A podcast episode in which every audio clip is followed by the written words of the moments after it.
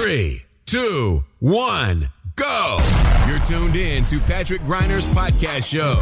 Your best investment. Get the most powerful advices for your personal success, your money, and your future investments. Follow Patrick on his Facebook fan page and ask him all your personal questions. He will give you valuable recommendations answered live right in the show from his networking partners, which are some of the most successful entrepreneurs, speakers, coaches, and business personalities in Europe. So get ready for your personal and financial breakthrough and enjoy this upcoming show.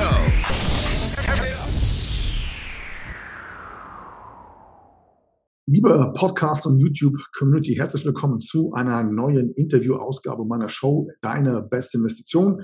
Mein Name ist Patrick Greiner und ich freue mich, dich heute hier wieder begrüßen zu dürfen mit einem absoluten Top-Unternehmer. Wir kennen uns schon mehrere Jahre und es ist immer wieder ja amüsant im positiven Sinne, ihn in der Show zu haben, weil er einfach dafür bekannt ist, dass er die Dinge so ja knallhart raushaut, wie sie nun mal sind, wie er das denkt. Er nimmt kein Blatt vor den Mund. Genau das mag ich. In diesem Sinne, lieber Julian Backhaus, herzlich willkommen heute in meiner Show. Hallo Patrick, danke für deine Einladung. Good morning, this is your wake up call ich glaube schon das zweite Mal mindestens, wo du jetzt hier in meiner Show bist. Ja, ähm, ja, ich, ich, erinnere mich immer noch gerne an unser Live-Podcast-Interview, ähm, nenne ich es jetzt mal, auf deiner ja. Bühne in ähm, Köln war das, glaube ich. Ne? Ja. Genau, ja, das war, das, das war auch schön. Das ist jetzt auch schon, ich glaube, fast vier Jahre ist das her. Ja, es ist wahnsinnig. Zeit rennt, ne? ja. ja. ja. Und ähm, ich bekomme natürlich mit, was bei dir alles so ein bisschen ähm, passiert, zumindest mal über Social Media, über YouTube, ja. Ähm, ist ganz normal, dass sicherlich auch die, die, der Großteil meiner Zuhörer und Zuschauer dich kennt, persönlich. Und ich habe dich eigentlich aus einem ganz besonderen Grund eingeladen, weil ich es immer sehr spannend finde, ähm, so nach zwei Jahren von unterschiedlichen Aktivitäten im deutschsprachigen Raum, nennen wir das mal so, zu beobachten, wer hat sich denn wie in dieser Phase, ähm, nennen wir es mal, durchgeschlagen? Was hat sich daraus ergeben? Mhm. Wie ist der Stand heute? Das erste, was mir aufgefallen ist, ähm, du warst letztes Jahr, Entschuldigung, letzte Woche wieder unterwegs. Ähm, bist dafür, glaube ich, mittlerweile auch bekannt, dass du hier und da mal gerne mit dem Privatchat ähm, von A nach B fliegst. Das ist ja letztendlich eine Vorgehensweise, die in politischen Parteien mittlerweile ja gar nicht mehr so gerne gesehen wird. Äh, hast du da schon irgendwie hier und da mal das eine Feedback bekommen oder auch aus deiner Community? Ähm, tatsächlich hat mich jetzt, ach nee, das darf ich gar nicht sagen, sorry. Ähm, also da hat mich jetzt, also da hat mich jetzt genau aufgrund dieses Themas auch ein Fernsehteam begleitet. Ich darf aber nicht sagen, welcher ganz große der Sender das ist. Und ähm, die haben mich genau zu diesem Thema eben Klima, Arschloch, so nach dem Motto, nicht, ähm, ja. begleitet, wie kann man das nur machen und so weiter. Aber ich bin da relativ schmerzbefreit, habe ich auch in dem Interview gesagt. Und ähm, ähm, genau. Nö, also sonst habe ich da eigentlich, ähm, auf TikTok kommt ab und zu mal so ein, so ein Hater-Kommentar dazu, nicht? weil da natürlich auch eher so die jüngere ähm, letzte Generation unterwegs ist. Ähm, aber sonst kriege ich da eigentlich relativ wenig Feedback, ja. Okay. Jetzt hast du ja ein Unternehmen aufgebaut, du hast mehrere Mitarbeiter, bist ähm, medial ähm, sehr stark vertreten, sowohl in Interviews immer wieder auch als Interviewgast, aber auch natürlich mit deinen Medienformaten. Ähm, Nehme ich gern mal mit. So die letzten zwei Jahre ist ja einiges passiert, ähm, im deutschsprachigen Raum besonders. Ähm, inwiefern hat sich dein Business und dein Leben verändert und wenn ja, in welche Richtung? Also es hat sich grundsätzlich sehr positiv entwickelt und da bin ich auch dankbar für. Jeder von uns hat ja irgendwie so seinen Lebensplan und so seinen Jahresplan und ähm, äh, da bin ich, da bin ich also gut dabei. Das freut mich. Und ähm, im Business muss man sagen, hat sich unser Nachrichtengeschäft explosionsartig äh, entwickelt. Also vorher haben wir ja sehr viel eben Fokus gehabt auf unsere Magazintitel. Magazintitel ist immer relativ unaktuell. Und, ähm, und das Erfolgmagazin und Sachwertmagazin und äh, Founders Magazin äh, läuft also nach wie vor Bombe. Aber unser Bereich Wirtschaft TV ist explodiert, weil in den letzten, insbesondere in den letzten zwei Jahren, ähm, ist, ähm, ist, hat sich das Nachrichtengeschäft in Deutschland sehr positiv entwickelt. Das heißt, die Leute waren noch nie so heiß darauf, ähm, News zu konsumieren. Was ist da wieder los mit den Impfungen? Was ist da wieder los mit dem Gesundheitssystem, mit dem Gasmarkt und ähm, äh, Inflation und was da jetzt alles, die letzte Aktiencrash, was jetzt in den letzten zwei Jahren alles so passiert ist. Und da muss man sagen, ähm, haben wir wirklich ein fantastisches Geschäft gemacht. Das hätte ich mir ehrlich gesagt nie träumen lassen, ähm, dass wir mit aktuellen Nachrichten auch mal so viel Geld verdienen können und vor allen Dingen, und das ist mir eigentlich sogar fast noch wichtiger, ähm, so viel Reichweite erzielen können. Also wir haben eine millionenfache Reichweite aufgebaut für, für unseren Sender, ähm, was mich total gefreut hat. Also das heißt, unser Studioformat in Hamburg ist sehr, sehr ähm, ist, ist sehr, sehr erfolgreich. Unser Börsenformat in Frankfurt haben wir ja schon länger. Das ist nach wie vor sehr erfolgreich. Und ähm, ja, also da bin ich doch recht optimistisch und froh über die letzten beiden Jahre oder jetzt ja schon fast drei Jahre. Ne? Okay. Dennoch gab es natürlich auch ähm, zahlreiche, nennen wir es mal, Einschränkungen. Ähm, ich denke mal, die Community weiß, wovon wir hier sprechen, wollen wir gar nicht zu sehr ins Detail gehen, aber kannst du uns mal so deine Top 3 Learnings der letzten zwei Jahre mitteilen? Also was hast du speziell aus dieser, nennen wir es mal, Pandemiephase und all die Konsequenzen drumherum, Lockdowns und Events wurden gekappt und all dieses ganze Theater. Gab es da so zwei, drei Top-Learnings, wo du rückblickend sagst, eigentlich war das der nächste Schritt für mich? Also äh, es war ein Wermutstropfen, dass äh, die Veranstaltungen abgesagt oder zurückgefahren wurden. Das fand ich extrem schade, weil ich bin ein Mensch, der unglaublich gerne unterwegs ist. Und ähm, ich tingle am liebsten von einer, von einer äh, ja, Veranstaltung, Kongress oder wie auch immer zum nächsten, weil ich gerne Menschen treffe und weil ich auch gerne neues Wissen aufsauge und so. Ich habe da Spaß dran. Ähm, dieses Unterwegssein macht mir Spaß und immer zu Hause irgendwie vorm Computer zu sitzen, ist so das, so das Langweiligste, was ich mir vorstellen kann. Und ähm, das wurde ja nun enorm zurückgefahren und ich war froh und dankbar über jeden, der sich trotzdem irgendwie getraut hat, irgendwelche Sonderregelungen in Anspruch genommen hat oder so. Ja, und ich meine, ich erinnere mich an an Matthias Aumann, der hat trotzdem Veranstaltungen gemacht, an Dirk Kräuter, der hat trotzdem Veranstaltungen gemacht und da war ich dann eben auch während der Pandemiephase auf der Bühne und ähm, habe dann eben auch unter anderen Bedingungen natürlich, aber mit dem Publikum und so weiter interagieren können. Und das hat mir Spaß gemacht.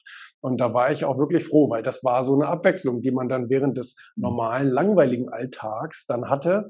Ähm, und, und, und der war ja insbesondere auch wegen der Lockdowns und so weiter hier in Deutschland gegeben. Also man hat irgendwie mal eine Woche vorm Computer gesessen, was überhaupt nicht mein Ding ist, muss ich sagen. Ähm, wie gesagt, zum Glück hat, also das war dann eben so, dass der, der, der Lichtblick, ähm, dass sich das Geschäft so gut entwickelt hat, das freute mich. Aber ich, ich brauche das viel mehr, so dieses Unterwegssein und so. Deswegen bin ich froh, dass jetzt während des Sommers diese ganzen Maßnahmen gefallen sind. Und ich glaube auch nicht, dass jetzt irgendjemand noch mal wieder mitspielen würde bei den Maßnahmen. Von daher, ich sehe die jetzt mal als beendet an. Und, ähm, und auch so das allgemeine Leben war komplizierter. Ja? Also ich treffe mich auch gerne mit Leuten zum Essen und, und, und quatsch mal irgendwie so ein paar, äh, paar Ideen durch etc. Und auch das durch die ganzen Restaurantschließungen und so weiter war natürlich sehr viel schwieriger. Also man musste dann entweder ein Restaurant mieten, was natürlich geht, aber äh, geht natürlich auch ins Geld. Oder man musste das halt irgendwie über Umwege machen, dass man eine Konferenz gebucht hat oder wie auch immer. Ne? Und ähm, das war dann oftmals, zumindest während der ersten Phase, waren Konferenzbewirtungen noch erlaubt.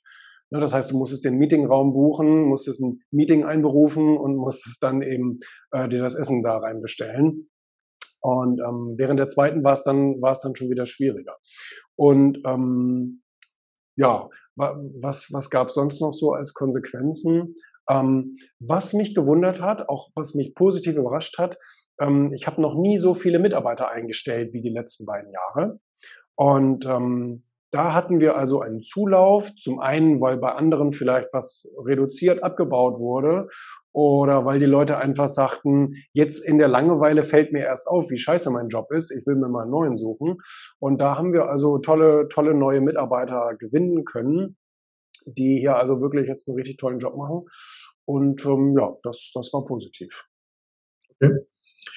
Jetzt hast du so ein paar Themen angesprochen, die mir auch aufgefallen sind. Äh, viele aus meinem Netzwerk, ich würde mal fast schon sagen aus unserem Netzwerk auf eine gewisse Art und Weise. Wir kennen ja auch viele gemeinsam aus der mhm. Szene, aus der Branche. Ja. Es gibt eine Sache, die mir bei einer Großzahl dieser gemeinsam Bekannten aufgefallen ist. Und zwar haben die, egal was es für Maßnahmen von Seiten der Politik gegeben hat. Es gab zwar die offiziellen Regeln, aber diese Unternehmer haben immer, nennen wir es mal Mittel und Wege gefunden, auch ja. bewusst gesucht, um sich davon eben nicht einschränken zu lassen. Ja. Und das ist ja etwas, was aus meiner Sicht zumindest äh, in Deutschland für einen Großteil nicht gegolten hat, weil egal was äh, die Herren äh, aus Berlin da erzählt haben und egal auf welchen noch so lächerlichen fundierten Themen irgendwelche Einschränkungen erfolgt sind, ein Großteil der Masse, nennen wir das mal so, hat sich davon beeindrucken lassen, schön abgenickt und alles gemacht, was die gesagt haben. Würdest du sagen, dass das eben auch einer der Kernpunkte ist, um erfolgreich Unternehmer zu sein, dass du eben immer Mittel und Wege findest, egal wie die Umstände sind? Ja, ich glaube, das gehört so zur Grund-DNA eines Unternehmers, weil ich meine, es sind ja immer Probleme und immer Krisen da. Wir dürfen uns ja nicht einbilden, so von wegen, endlich ist die Krise vorbei. Ja, die Krise ist vielleicht vorbei, aber die nächste steht ja schon im Haus und die übernächste, die wartet auch schon. Also ähm, es ist ja nur eine Aneinanderreihung von Krisen, das Leben und ähm, somit auch das unternehmerische Leben. Da muss man darauf eingestellt sein, dass man immer irgendwie Probleme aus der Welt schafft oder sich drumherum schifft oder sich neue Ideen einfallen lässt etc. pp. Hm. Und ähm, ja, ich stimme dir zu. Also ich habe auch wirklich mich an 90 Prozent der Regeln nicht gehalten und habe keinen Empfehlungen gefolgt und das war mir alles völlig egal. Ähm, ich habe bis übrigens heute, also je nachdem, wann das Podcast hier rauskommt, ne, aber bis heute nie Corona gehabt. Und ähm, ähm, ja, das war das Gute am Unternehmersein auch, muss man sagen. Gerade während der Ausgangssperren gab es ja auch, ähm, konnte man eigentlich sich nur als Unternehmer noch frei bewegen, weil man natürlich immer einen Termin irgendwo hatte und zu seiner Firma fahren musste und so weiter. Ähm, aber die anderen mussten sich echt zu Hause einsperren. Ne? Das, das, ähm, das hat mir schon, muss ich auch sagen, hat mein Vertrauen, hat mein Vertrauen in den Staat leider komplett eliminiert. Also ich meine, ich war vorher schon als als Libertär irgendwie sehr skeptisch, ja, aber äh, das hat mir den Rest gegeben. Ne? Also, puh, mhm. das, das war hart. Wie beurteilst du denn gerade aktuell so die Lage? Also es ist ja mittlerweile auch kein Geheimnis mehr, kann man ja drüber sprechen. Äh, vor kurzem in meinem letzten Video habe ich kurz einen Auszug dazu gemacht. Ich glaube, du hast es mitbekommen. Dieter Bohlen hat ja auf der Entrepreneur University ein klares Statement abgegeben und einen regelrechten Shitstorm kassiert dafür. Und ich habe gestern noch mit jemandem drüber gesprochen, habe gesagt, du musst dir das mal anschauen. Die Leute, die den Shitstorm verursacht haben und sich darüber aufregen, im Vergleich zu den Leuten, die bei der Entrepreneur University gesessen haben, wo ich sage, das sind ja mal mindestens 90 Prozent Selbstständige und Unternehmer, ja. die haben das gefeiert, ja, applaudiert. Und äh, ich sage mal auch hier wieder äh, das allgemeine, nennen wir es mal die, die, Mittelschicht oder wie auch immer man das ausdrücken will, die haben natürlich wieder gegen ihn gefeuert. Ähm, was ich damit sagen möchte ist, wenn du auf dem Weg der ein, ein, ein selbstbestimmtes Leben zu führen, ja, wenn du dahin hinstrebst, wie wichtig ist dann, ist, wie wichtig ist es dann noch eben ganz bewusst Regeln zu brechen? Also du hast ja da hinten zum Beispiel ein Buch Bullshit Rules, ja, welche Regeln muss man brechen, um, um erfolgreich zu werden? Ähm, wie betrachtest du das denn? Ist es denn prinzipiell unabdingbar, einfach Regeln zu brechen, sein Ding durchzuziehen und sich eben deswegen. Habe ich, genau, deswegen habe ich das Buch ja geschrieben, weil ich eben so vielen erfolgreichen, super erfolgreichen Leuten zuhören konnte in den letzten. Jahren, mich teilweise stundenlang mit denen unterhalten konnte, ähm, was man als Normalsterblicher dann eben auch nicht kann. Und deswegen wurde mir das ja so geballt, bewusst dass diese Leute einfach deswegen so erfolgreich sind, weil sie Regeln brechen. Nicht, nicht, nicht trotzdem sie Regeln brechen. Und ähm, das ist der Unterschied zur Masse. Ja, also so wie sich die Masse verhält, so wird sie auch bezahlt. Und die, und, und, und so mittelmäßig äh, leben diese Menschen auch. Und die Erfolgreichen, die halten sich eben nicht an die typischen Regeln, sondern machen das Gegenteil, also brechen sie ergo und, ähm, und haben deswegen so viel Erfolg. Ähm, und äh, deswegen habe ich ja dieses Buch geschrieben, weil ich gerne mal diese 50 klassischen Lebensregeln, Glaubenssätze aufschreiben wollte, damit den Leuten das bewusst wird, welche dummen Lebensweisheiten sie da eigentlich zum Misserfolg führen. Weil ich habe eben rausgefunden, äh, dadurch, dass ich so viel Feedback bekommen habe von den Lesern, dass die meisten das tatsächlich nicht wissen. Also sprich, sich dessen nicht bewusst sind was da in ihrem Kopf für ein Programm abläuft. Und dann hörst du manchmal auf Seminaren, hinterfrage deine Glaubenssätze, hinterfrage deine Glaubenssätze. Und jetzt haben die Leser mir aber gesagt, ja, aber mir hat nie jemand gesagt, welche Glaubenssätze das sind woher soll ich denn selber wissen, was meine Glaubenssätze sind? Das kann man ja kaum analysieren. So selbstreflektiert ist ja kaum einer. Und äh, deswegen war es vielleicht mal ganz gut, wenn die, dass die mal von A bis Z aufgeschrieben wurden und man eben so abhaken kann von wegen, stimmt, scheiße, stimmt, scheiße, ähm, muss ich dran arbeiten, muss ich dran arbeiten. Ne? Ja. Magst du uns mal vielleicht deine, nennen wir es mal, bevorzugte Bullshit-Regel aus diesem Buch nennen? Also die Bullshit-Regel, die du gebrochen hast und die letztendlich auf den Verlauf deiner Karriere den meisten Impact hatte? Um, ähm, das ist eine gute, das ist eine gute Frage. Ich würde sagen, es gibt zwei. Also grundsätzlich bin ich ein langsamer Typ. Mhm. Und ähm, das hat auch dazu geführt, dass ich oft langsame Entscheidungen getroffen habe. Was passiert dann? Man verpasst manchen Zug auf den man hätte aufspringen können. Und ähm, das ist auch gleichzeitig die erste Bullshit-Rule im Buch, abwarten und Tee trinken ist ein Scheiß. Und, ähm, und ich habe in dem Buch Angela Merkel, weil ich mir, ich will mich natürlich selbst nicht beschuldigen, ja, also will mich ja nicht selbst als negatives Beispiel nehmen, sondern habe gedacht, dann nimmst du meine Merkel, weil die hat das ja letztendlich auch 16 Jahre lang gemacht, ja, also alles nur verschlafen, alles nur abgewartet, alles nur so passieren lassen und ja, wir gucken mal, was passiert, vielleicht machen wir später mal mit, aber das funktioniert ja nicht in der globalisierten Welt, später mal mitmachen. Ich meine, ich sehe es ja an, an eurem fortschrittlichen äh, Land da in Dubai, ähm, oder Emirat, ähm, wie schnell dort Entscheidungen getroffen werden, wie schnell dort die Zukunft gebaut wird und dass ihr es, ähm, ich meine, du bist ja auch erst zugezogen, deswegen will ich dich jetzt mal nicht so in die Geschichte integrieren, aber wie Dubai es geschafft hat, innerhalb der letzten 30 Jahre ähm, uns zu überholen, eigentlich fast alle vom technologischen Fortschritt und so weiter westlichen Länder zu überholen, die 5000 Jahre, das ist übertrieben, äh, Zeit gehabt haben, sich zu entwickeln. Und, ähm, und, und, und dieser kleine Beduinenstarter hat das mal eben in den letzten paar Jahrzehnten gemacht. Und das ist natürlich beeindruckend. Und ähm, deswegen schnelle Entscheidungen, und das musste ich auch lernen, und das, da muss ich mir selber immer wieder auf die Finger klopfen, schnelle Entscheidungen zu treffen lieber auch eine schnelle falsche Entscheidung zu treffen und sie nachher vielleicht zu korrigieren, anstatt gar keine Entscheidung zu treffen und nicht loszulaufen, weil man muss loslaufen. Und während des Loslaufens und während des Machens fallen einem dann natürlich Dinge auf, die man korrigieren muss, die man besser machen muss, das ist klar. Aber ähm, wichtig ist, in Bewegung zu kommen, weil sonst, sonst kommst du nicht in dieses Momentum rein, das du brauchst um, um, um, um, um Geschwindigkeit aufzubauen. Und ähm, ja, deswegen, also das ist sicherlich eine elementare äh, Regel. Die zweite, du hast von zwei gesprochen? Ja, ähm, die zweite ist, äh, sich seines Wertes mehr bewusst zu werden. Mhm. Also im, im, im Buch heißt es, kenne deinen Preis. Also nach dem Motto, durchstreichen, kenne deinen Wert. Ähm, weil deinen Preis zu kennen heißt, du kennst den Branchendurchschnitt. Du weißt, was das Medianeinkommen in deiner Branche ist und glaubst dann, ja, das müsstest du dann auch verdienen. Ähm, aber die Wahrheit geht natürlich in beide Richtungen. Wenn du schlechter bist als alle anderen, musst du erstmal weniger verdienen, ja. Du musst erstmal deine Sporen verdienen. Wenn du aber besser bist als alle anderen, musst du mehr verdienen.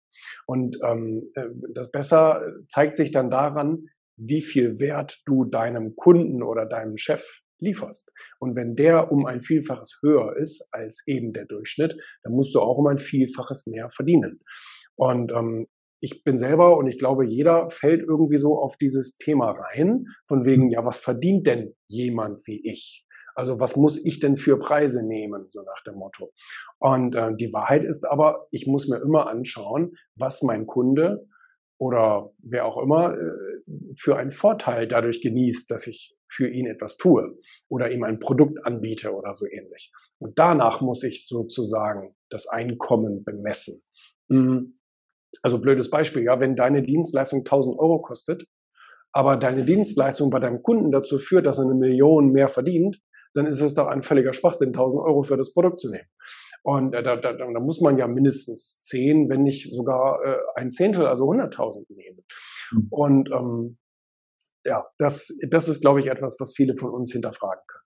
Ja. Sehr gutes Beispiel, äh, was uns direkt zur nächsten Frage führt. Also wenn wir uns mal anschauen, Wert und Verdienst, da gibt es im Idealfall äh, ein paar Unterschiede. Ähm, wie beurteilst du denn die Situation, dass wir mittlerweile, und ich muss das einfach jetzt mal so knallhart sagen, wenn du Unternehmer bist, du versuchst eben möglichst frei selbst deine Karriere und alles weiter zu gestalten und dementsprechend ähm, hast du auch einen Marktwert. So. Jetzt sitzen aber in Berlin mittlerweile Leute da oben, wo man einfach weiß, und das kann man ja ganz einfach googeln, Studium abgebrochen, ja, nie wirklich richtig gearbeitet, ähm, Hausmeister gewesen, ja. ja, oder irgendwo in einem Restaurant gewesen und dann einfach die politische Karriere angestrebt, mittlerweile 20, 25.000 Euro verdient. Ähm, ein Wirtschaftsminister sitzt ähm, in, in der, bei Marschberger und man merkt, er weiß dann nicht mal, was eine Insolvenz ist. Diese Menschen regieren aber ein ganzes Land, ein Millionenpublikum, was ja enorme, dramatische Auswirkungen hat auf die Zukunft des Landes. Wenn du dir das so anschaust, wie beurteilst du das und was ist die Zukunft? Wo, wo ja, ich, kann, ich, ich, kann dir ganz klar sagen, wie ich das beurteile. Ich gebe den Leuten nicht die Schuld. Das sind Karrierepolitiker. Ich gebe mhm. den Wählern die Schuld. Also ich, ich, ich zeige nicht mit dem Finger auf den Politiker. Natürlich, im Endsweg macht man es natürlich schon, weil derjenige trifft die dumme Entscheidung. Aber er wurde ja er befähigt, ermächtigt von dem äh, Wähler, der ihn da reingewählt hat. Und da muss ich sagen, mache ich dem Deutschen äh, also einen Riesenvorwurf, so eine sozialistische Regierung da ähm, reinzuwählen, wie es leider aber übrigens in vielen anderen Ländern auch gerade passiert. Man wünscht sich so wieder den Sozialismus zurück und träumt von diesem Bullabü, ähm, was noch nie irgendwo auf der Welt funktioniert hat ähm, und, und, und wählt aber trotzdem solche Parteien und letztendlich solche Menschen. Und äh, das finde ich ganz katastrophal. Also das heißt, man muss wissen, in was für einem Land lebe ich hier, mit was für Pappnasen teile ich mir hier äh, die, die, die Fläche. Und das ist in, in, in Deutschland gerade leider mh, hm, ja, äh, eher kontraproduktiv. Ähm, ich wurde jetzt schon öfter in so Diskussionen darauf angesprochen, wie das wohl ausgehen könnte. Die Antwort ist, wir werden jetzt erstmal im schlechtesten Fall zehn Jahre, ähm, weil das kann dauern, bis man komplett runtergewirtschaftet ist. Ähm, die Leute merken es jetzt gerade, hier zieht es mal so ein bisschen, da piekst es mal so ein bisschen in der Gasrechnung und so weiter. Aber das ist ja noch nicht der ultimative Sozialismus. Das wird sich dann in seinen Folgen noch verschlimmern und irgendwann haben wir dann hier eben irgendwelche, irgendwelche ähm, ähm, südamerikanischen Verhältnisse, wo die Leute wirklich hungern und sich nichts mehr leisten können, Gesundheitsfürsorge im Arsch ist und so weiter. Das heißt, das Land geht dann erstmal sozusagen vor die Hunde, bevor die Leute dann aufwachen und denken, ah, das war doch keine so gute Idee. Da müssen wir wohl doch mal wieder so ein bisschen marktorientiert wählen. Und ähm, und dann muss man es wieder aufbauen sozusagen. Ich meine, klar, auch im Aufbau liegen dann wieder Chancen. Da, da sind die Unternehmer dann wieder Gewehr bei Fuß. Aber die nächsten zehn Jahre müssen wir uns, glaube ich, so ein bisschen ducken und müssen schauen, dass wir vielleicht auch im Zweifel in anderen Ländern unsere Geschäfte machen. Ne? Hm. Jetzt würde ich persönlich sagen, wenn du sagst, okay, einer der Hauptgründe dafür, für das Dilemma sind die Wähler, Jetzt würde ich vielleicht als Gegenargument sagen, ja, aber schau mal, die, die, die Grünen als zweitstärkste Partei haben noch nicht einmal 15 Prozent. Das heißt, von 85 Prozent der Wähler wurden die ja gar nicht gewählt und trotzdem haben sie so einen hohen Einfluss.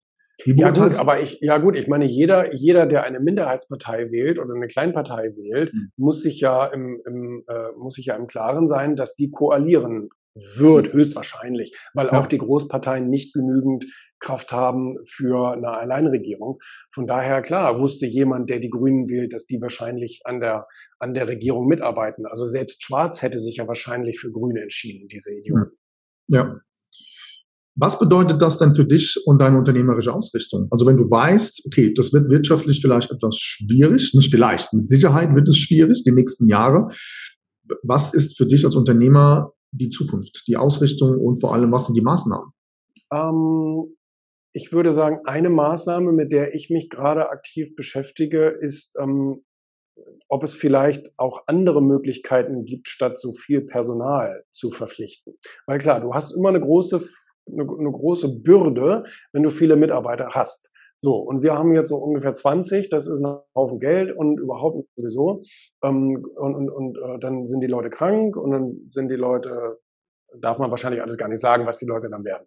Und ähm, wir beschäftigen also auch viele Damen, also bei uns. Das ist so größtenteils, ne? Das ist so die, der Großteil der Belegschaft. Und ähm, jetzt überlege ich natürlich, könnte man mit KI vielleicht mehr machen. Also mittlerweile ist die KI auf einem ganz guten Weg, auf einem ganz guten Stand, die eben auch viele Aufgaben äh, mittlerweile vielleicht auch leichtere Aufgaben ähm, tun kann. Und die KI, die kaufe ich entweder einmal oder miete sie im Monat oder so ähnlich und habe dann aber eben den ganzen sozialen Rattenschwanz nicht da hinten dran. Ne? Von mhm. daher, das ist eine Überlegung, die man vielleicht hat, anstatt sich jetzt, also die, die ich habe, die will ich unbedingt behalten. Das sind tolle Leute. Ähm, aber vielleicht ergeben sich auch bei manchen Arbeitsstellen die Möglichkeiten, ein bisschen was zu vereinfachen oder ähm, ja, durch KI lösen zu lassen. Und ähm, Sicherlich ist es auch ähm, ja, der, der Markt, den man bedient. Also vielleicht hat man eben nicht nur noch deutsche Kunden, sondern vielleicht hat man auch viele ausländische Kunden. Bei uns ist dieser, ist dieser Anteil noch eher gering, also unter 20 Prozent, dass wir mit ausländischen Kunden arbeiten.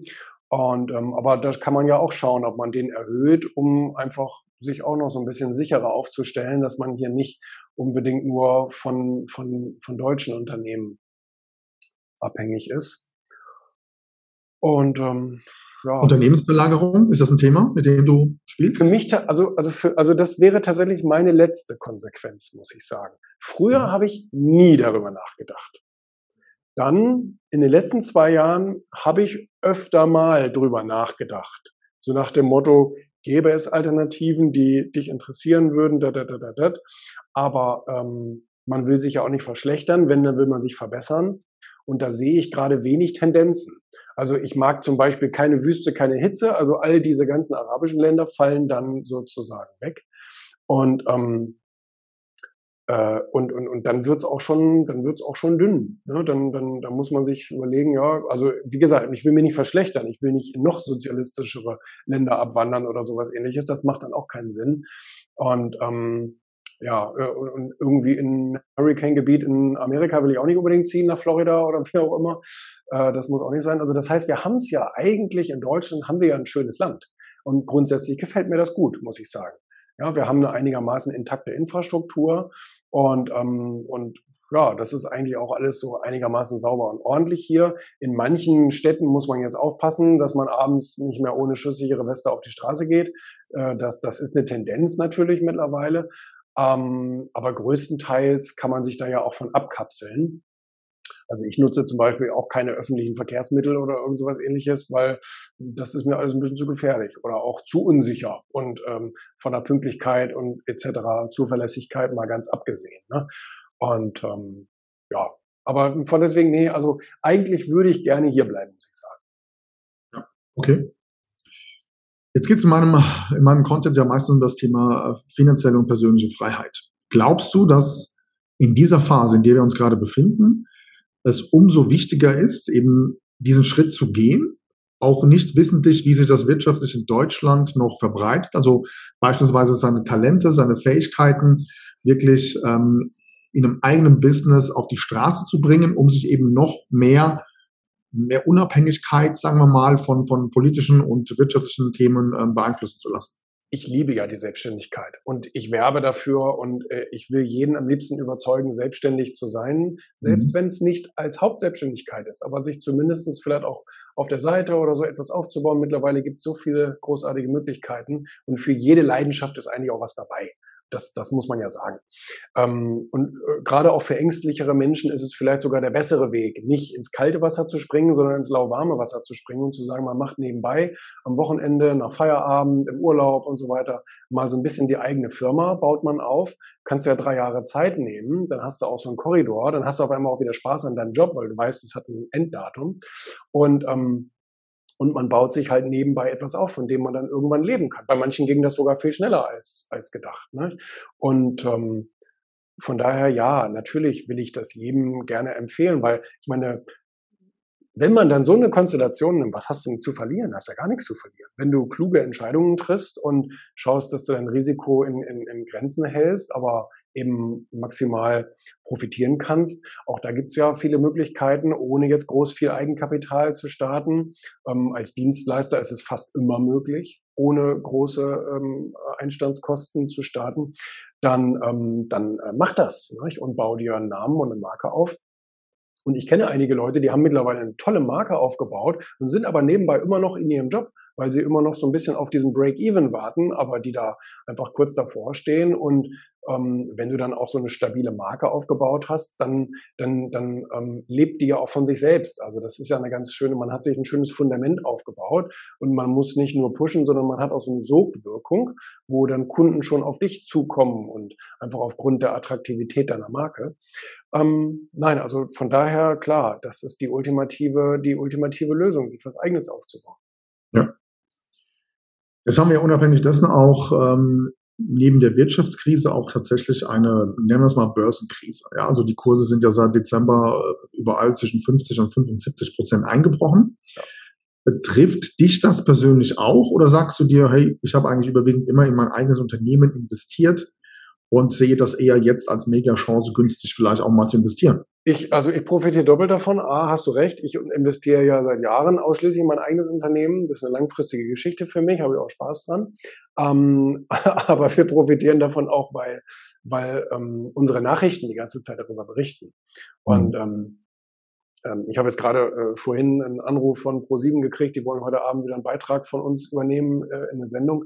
Ähm, wir produzieren da gerade Content, ähm, den wir sehr, sehr gut verkaufen können und der auf sehr vielen Plattformen läuft. Und je schwieriger oder je, je mehr Krise ist, je besser läuft da das Geschäft für uns. Also das ist das ist eine Sache, die mich also durchaus freut. Also insbesondere auch von der Börse Frankfurt äh, berichten wir regelmäßig mehrmals die Woche und ähm, haben diese ganzen ja, Kurseinbrüche und was passiert jetzt und die Inflation frisst die Rendite und so weiter. Ähm, das das ähm, macht gerade eigentlich Spaß, ja. Haben wir ja schon das letzte Quartal des Jahres. Ähm, ich denke mal, als Unternehmer ist es relativ normal, dass man natürlich irgendwann letzten Quartal spätestens das nächste Jahr plant. Auf was können sich deine Zuschauer, Zuhörer freuen? Was, was hat Julian mit seiner Unternehmensstruktur nächstes Jahr geplant? Gibt es da schon konkrete? Ja, es gibt ganz konkrete Pläne, die ich aber ja öffentlich nie verrate. Okay. okay. Ja, also, da will ich meinen strategischen Vorteil behalten. Ich finde das dumm, wenn man über ungelegte Eier spricht. Ja. Weil entweder kommt jemand anders schneller auf die Idee oder klaut eben deine Idee. Oder äh, du hast dann eben Verhandlungsnachteil. Ne? Also das heißt, wenn ich, ich habe in meinem Buch ein Beispiel genannt, mhm. ähm, dass man eben seinen Verhandlungsvorteil nicht verspielen darf, wenn du ein Unternehmer bist. Und das passiert gerade vielen, die müssen mehr Fläche haben, expandieren. Hier auch bei uns hier im Gewerbegebiet, also auch Logistikunternehmen, die also expandieren müssen. Wenn du das im Vorhinein, bevor du das Grundstück gekauft hast, öffentlich sagen solltest, ja, ähm, dann weiß ja der, der Grundstücksbesitzer, der nämlich der Nachbar ist und ähm, der weiß dann, oh ja, jetzt hat sich gerade der Preis verdoppelt, weil der muss expandieren, so nach dem Motto. Ne? Also da muss man immer vorsichtig sein. Absolut. Okay. Dann kommen wir langsam zum Schluss. Und zwar würde mich noch interessieren, was würdest du der Community empfehlen, wenn du ja heute die Presse anmachst? Du kommst ja aus der Medienwelt, du, du siehst und du liest eigentlich nur noch negatives Themen, ähm, egal ob Corona, ob Inflation, ob Crash und so weiter und so weiter. Wie gelingt es dir, dich von all dieser Medienlandschaft eben nicht zu sehr ich sag mal, negativ beeinflussen zu lassen, sondern einfach straight dein Ding durchzuziehen und immer positiv in die Zukunft zu blicken. Du kannst, du kannst dich ja als Mensch nicht vor dem Negativen insofern verwahren, weil es, es betrifft dich einfach irgendwie und es erreicht dich auch. Ähm, ich finde viel wichtiger zu lernen, wie man damit umgeht. Und das ist eine Sache, da kann man auch dem Schulsystem einen großen Vorwurf machen. Vielleicht auch den Eltern natürlich, die den Kindern nie beibringen, wie man mit Nachrichten, Medien, wie, wie man mit Schlagzeilen und so weiter umgeht. Mhm. Und ähm, ich weiß, dass das viele wirklich auch sch schlimm betrifft und die, die haben dann richtiges äh, dunkles Seelenleben dadurch, dass sie eben diese ganzen negativen Botschaften bekommen. Das Le Leben besteht aus positiven und negativen Sachen, das ist klar. Man muss natürlich auch, ich meine, das fällt mir vielleicht leichter, weil ich einfach vom Charakter auch so bin. Ähm, es ist mir ja egal, irgendwie mehr oder weniger. Also pff, wenn andere Leute leiden, ist das nicht mein Problem. Aber ähm, man muss ja auch die Chancen da drin verstehen. Also wenn du negative Botschaften oder negative Nachrichten so lesen kannst, dass du die daraus sich ergebenden Chancen äh, ableiten kannst, auch als Unternehmer ist das ja wahnsinnig wichtig. Als Unternehmer löst du ja die Probleme anderer Leute gegen Geld.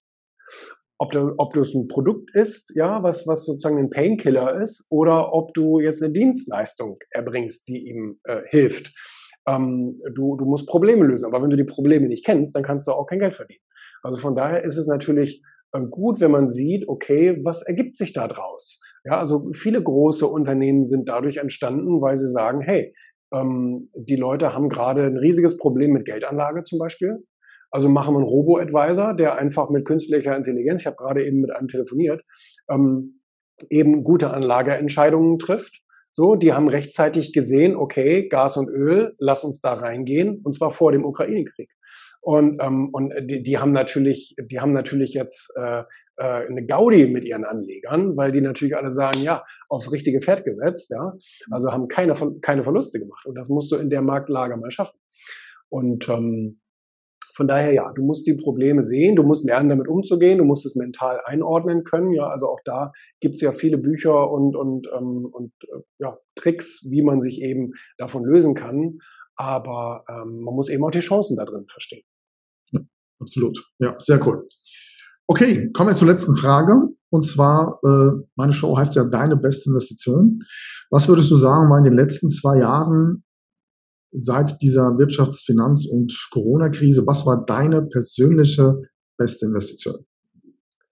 Ähm, meine beste Investition ist immer Wissen gewesen. Ich habe immer gerne ähm, gelesen, Sachbücher ähm, über Erfolg und ähm, auch über Wirtschaft natürlich, das gehört dazu. Und wenn man, wenn man das Konzept der Welt versteht oder ein bisschen an, oder ansatzweise versteht, ganz verstehen wird man es nie, ähm, dann kann man eben immer zu den Profiteuren gehören, egal welche Lage ist. Also wir alle kennen die großen Namen Rockefeller und Co., ähm, die sowohl in schlechten Zeiten als auch in guten Zeiten Erfolge aufgebaut haben. Ja, man muss nur lernen, wie die Welt funktioniert. Man braucht sozusagen die Bedienungsanleitung dafür. Meiner Meinung nach steht, steht das in Büchern, auch gerade eben in historischen Büchern. Und ähm, wer darin investiert, und das ist wirklich nicht viel, also ich glaube, es ist am günstigsten zu haben, aber kann den größten, den größten Mehrwert schaffen. Good morning, this is your wake-up call. Ja, okay. Zum Schluss kommen. Hast du noch einen Buchtipp für die Community? Welches Buch ja, soll Bullshit Rules und Ego. Gewinner sind gute Egoisten. Sehr gut. Bullshit Rules und das Buch Ego. Verlinken wir natürlich hier unten, wie immer. Und äh, an der Stelle, lieber Julian, vielen Dank für deine Zeit. War wie immer mega. Und da wünsche ich dir noch ein erfolgreiches Jahr 2022. Wir bleiben gerne in Kontakt. Bis zum nächsten Mal. That's it for today, but tune in next time on Patrick Griner's podcast show. You want real powerful success and better investments to go straight through the roof? Then send your personal questions to his fanbook fan page and get live on the show. Practical and tactical advices which can be applied immediately, all by yourself. Be curious on Patrick Griner's next upcoming show. Thank you for listening and enjoy your day.